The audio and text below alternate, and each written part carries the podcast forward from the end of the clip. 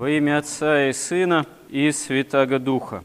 Наше спасение Христос осуществляет благодаря своему Боговоплощению в определенный исторический момент, в определенном народе. И сами люди, как мы видим, они всегда разделяются на тех, кто готовы принять истину, в которых нет ни капли лукавства, и которые и являются в этом смысле истинными израильтянами, как мы видим среди апостолов и в эпизоде с апостолом Нафанаевым, Варфоломеем, как считает предание, о котором Господь говорит, что в нем действительно нет ни капли лукавства. Вот истинный израильтянин. А с другой стороны мы видим крайнее лукавство во многих израильтянах, которые никак не желают принять Господа как истинного Мессию, как Спасителя, они как только не изощряются еще во время земной жизни Господа нашего Иисуса Христа, чтобы попытаться как-то его уловить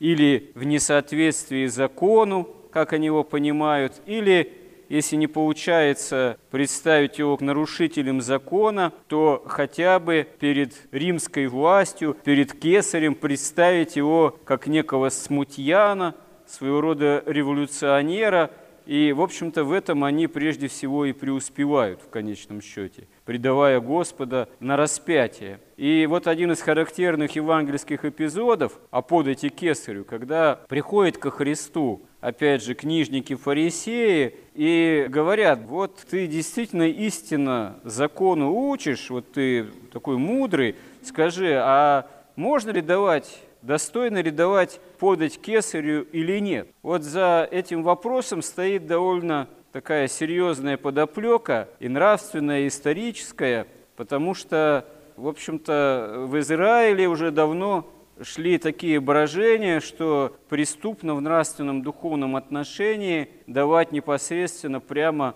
подать кесарю римскому языческому императору. В особенности это начало вызревать после того, как власть, в общем-то, хоть и не очень законная, царская, при царе Ироде, который был тоже ставленником Рима, но все-таки рассматривался как царь иудейский, Ирод Великий. Хотя он и не был чистокровным царем, но тем не менее. Вот. Ему Рим покровительствовал, а он собирал налоги и должную часть э, Риму отчислял. Вот. Потом, когда Ирод э, умирает, сходит с исторической сцены, получается так, что какое-то время еще его прямые наследники пытаются царствовать, ну, в частности, там Архивай, но вскоре, через несколько лет, Рим смещает этого же Архивая от э, прямого правления, и в дальнейшем непосредственным управлением занимаются уже римские прокураторы, как мы знаем, Понтий Пилат.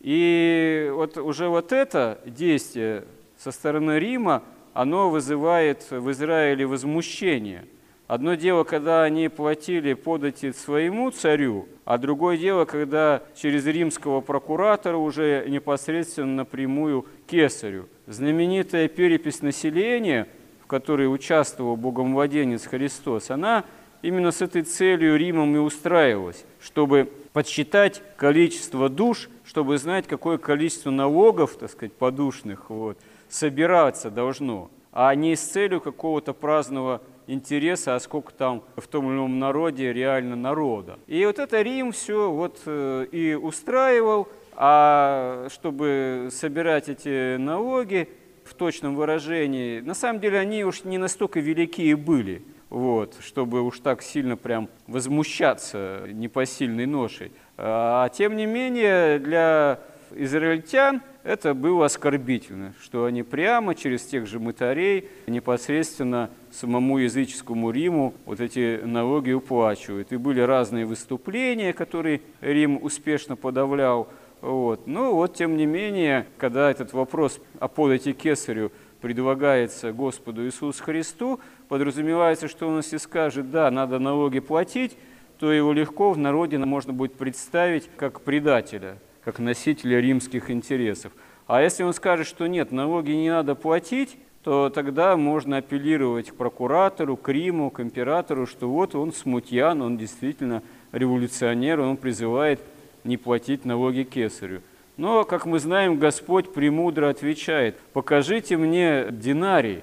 А на самом деле, да, динарий – это, да, это монета основная римская, это дневная оплата средняя труда наемного рабочего, на нем изображен Тиберий Кесарь, вот, сын Августа, в общем, изображение римского императора, э, что, в общем, ну, является с точки зрения правоверных израильтян нечестивым. Собственно говоря, в строгом смысле даже с собой носить израильтянину эту монету не приставало, потому что, опять же, языческое изображение поганое. Тем не менее, тех, кто спрашивает, а у Христа-то этой монеты нет, вот, с этим изображением, у тех, кто спрашивает, у них эта монета находится – то есть они уже исходят из двойных стандартов.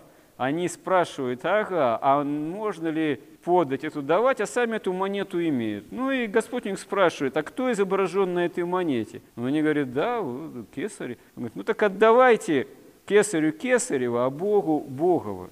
Действительно, как толкуют святые отцы, здесь даже вот сама форма не давайте, а отдавайте. То есть отдавайте то, что и так ему принадлежит. Тебе не нравится государство, тебе не нравится светская власть, ну ладно, но будет тогда хаос, будет гуляй поле, будет преступность, будут сплошные грабежи, растет, все не нравится. Давай устраивай там оранжевые, цветные, какие угодно революции, получишь сам по полной программе. Как вся русская интеллигенция сотню с лишним лет назад все кричала «Уря, уря, революции!» Потом, когда их э, любимая революция произошла, никому мало не показалось. Вот. Многие пулю получили в застенках ЧК, многих сослали, а многие потом жалкое голодное существование вынуждены были влачить. Очевидный совершенно факт. Ну и так до самых последних наших времен он взять, что на Украине делается. Хотели всяких революционных потрясений. Ну, получили, теперь сами не знают, как ко всем этим разделаться и разобраться. Вот. Поэтому на самом деле государство и светская власть – это не есть зло какое-то. Просто ему нужно отдавать должное. Ну, заботиться о правопорядке, о законности, дай Бог, ну, до тех пор, пока, до той поры, пока не становится там какой-нибудь совсем уж преступный или безбожный, как советская власть, и не покушается на свободы, как говорится, жизни духовной и религиозной. С другой стороны, как говорят святые отцы, отдавай кесарю кесарева, это еще и то, что отдавай ему образ его, так сказать, жительства, его стремления – именно к осуществлению мирского земного могущества. Христианину не должно к этому стремиться. Христианину должно стремиться к образу осуществления в себе действительно образа Божьего, к спасению. Кесарь пусть упражняется, власть мирская, в стяжании, сохранении, преуспеянии в этой своей власти. Это, как говорится, их право, а мы, христиане, будем не земной власти искать, а искать того, чтобы над нами был действительно властен Господь, отдавая действительно Богу Богова. Если будем к этому самое главное стремиться, тогда будем спасаться. Для этого нужно самое главное научиться нраву невукавому. Нужно научиться быть истинным израильтянином. Истинным израильтянином, потому что уже 2000 лет, как истинный Израиль, это церковь Христова. Вот новый истинный Израиль – это богочеловеческий организм церкви в любом народе, в любом человеке, который этого жаждет, и жаждет, чтобы образ Божий действительно в нашем сердце, в наших душах изображался бы, отдавая там кесарю кесарева, земной власти, да, земное, то, что ей принадлежит. Потому что эта монета, она чеканилась кесарем, римской властью, вот ее и должно было с этим же языческим изображением кесарю и отдавать, а не прилепляться к этому имуществу всем сердцем. Мы живем тоже во время, когда монеты имеют другой характер, постепенно вообще все идет вообще к уничтожению э, налички, так сказать, наличного вот этого денежного оборота к безналичному что ничего хорошего собой не представляет, потому что это все постепенно ставит под тотальный контроль. Это вопрос тоже непростой и нелегкий для нас, христиан. Вот. Но в принципе, в принципе, самое главное, чего мы должны чуждаться самого духа сребролюбия. Вот, потому что дух сребролюбия, как говорят святые отцы, это и есть дух антихристов.